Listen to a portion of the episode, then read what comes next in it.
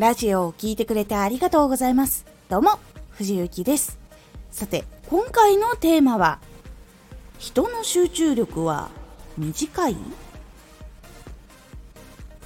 人の集中力は実は興味関心の度合いによって大きく変化するんです。このラジオでは毎日19時に声優だった経験を活かして初心者でも発信上級者になれる情報を発信しています。それでは本編の方へ戻っていきましょう。人はそんなに興味があるものじゃなかったりとか、何かこう別にやらなきゃいけないこととか、やりたいことがあったりすると、長くラジオを聴いたりとか、テレビを見たりとか、そういうことができなくなったりするんです。これが人の集中力は短いっていうふうに、こう、伝えられてたりとかする部分だったりとかします。集中力が長く続かない。やっぱり興味があんまりがっつりあるものじゃないと。で、楽しめているものじゃなかったりすると、なおのことそうなりやすい傾向っていうのはあります。ですが、実は人は興味があるもの、そして楽しいものには何時間も費やせるし、学ぶことができるんです。これすごく分かりやすい例かなと思うんですけど休みの日に一日中ゲームをできたりとかしたことってなかったりしませんか？もしくは休みの日に自分が好きなことを一日中やってたってことあったりしませんか？でそれがやっている間にそのやっていたことに関しての知識っていうのはすごくたくさん増えていきませんか？そのゲームのやり方めっちゃ詳しくなったとかあとはアニメ作品とかだったらその話の内容が言えたりとかどこがおすすめとかどのキャラがいいとかそういうのが語れたりとかそういうのがあったりとかするかと思います。あと他にも学習系の YouTube とかでも楽しいものってやっぱりあったりすると思うんですけど楽しく学べる動画だったらこう30分30分で前半後半が分割されててもあったら両方見てしまう全部すぐに見てしまうってことがあったりとかすると思います。これによってわかると思うんですけど30分1時間って集中力短いって聞かれたら短くないと思います。実は人ってそういうことができるんです。これってちっちゃい子とかでもそうだったり実はするんです。結構ね、あのー、子供向けの番組とかって短めに作られてたりとかするんだけど、その番組の中でも、やっぱり興味を引くポイントポイントっていうのはしっかりと抑えられていて、で、そこが外れたりすると、すぐに別のことに気が取られてしまったりとかっていう部分になってくるんですけど、めっちゃドハマりしてる時ってずっと見てたりすると思うんですね。でそのちっちゃい子がそれができるってことは人間には基本的にその能力っていうのがあるんです。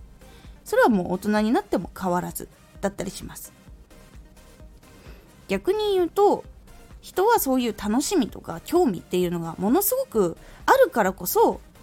チケットが高くても買って朗読映画ライブ舞台とかこれも結構長い時間取られるものになると思うんですけどやっぱそこに行って楽しむっていうことができる。っていうのがあるのでやっぱり長時間であってもやっぱり興味関心度が強かったらお金を払ってでも行くっていうのはやっぱりするんですね。今のは楽しいものだからじゃないかって思う方もいると思うんですけど講演会に行く方だっていらっしゃるはずです。お金を払ってラジオのことを学びに行くとかビジネス学びに行くって方とかもいらっしゃると思います。でもやっぱりそういうのも時間長く取られる。で、お金も必要っていう部分になるんですけど、でもやっぱりそういうものを知りたいとか学びたい、磨きたいとかいうのがある場合はやっぱり人はそこにお金を使って実際に行動してで勉強もしっかりして帰ってくるっていうことがやっぱりできるんです。なので実は人の集中力は短いわけではないんです。興味関心度のレベルによるものなんです。で、実際にじゃあラジオでどうしていけばいいのかっていうと、がっつりちゃんと興味を持っている方にはぎゅっと濃厚な内容を詰めて長時間ちょっと長めのラジオであることが結構良かったりします。で逆に浅い人これから始めようかなって思っている方たちっていうのはやっぱりすごいいきなり長いのがドンとくるとうーんちょっと難しいってなってしまう方とかもいらっしゃったりするのでちょっとライトな短めなで簡単にこう聞くことができるように噛み砕いた内容っていうのを作ってラジオにするっていうのが結構良かったりします。なので自分のチャンネルにどういう風にラジオを今度配置しようかっていう風に考えた時にそのがっつり興味を持っている方たちに全振りをしようっていう方もいれば逆にそのこれから始めようっていう人に全振りしようって方もいらっしゃると思うんですけど長期的なことを考えたら短いものばかりだけでもなくじっくり学べるだけのものでもなく一応バランスをとって入れていった方が新しい人も入ってもっと興味を持ったらその長いラジオも聞いてがっつり勉強するっていう風な流れになっていった方が結構いいと思います。なのでしっかりこう学べて楽しめるっていうのを短いものからしっかり長いものまで作っていくっていうのが結構バランスがいいかなと思います。是非ラジオ作りとかチャンネルとかチャンネルの成長とか作品作りとかの参考に是非してみてください。今回のおすすめラジオ1年間のイベントごとの把握1年間のイベントっていうのを把握するとどのようにラジオを組み立てることができるのかっていうのをお話ししております。このラジオでは毎日19時に声優だった経験を活かして初心者でも発信上級者になれる情報を発信していますのでフォローしてお待ちください。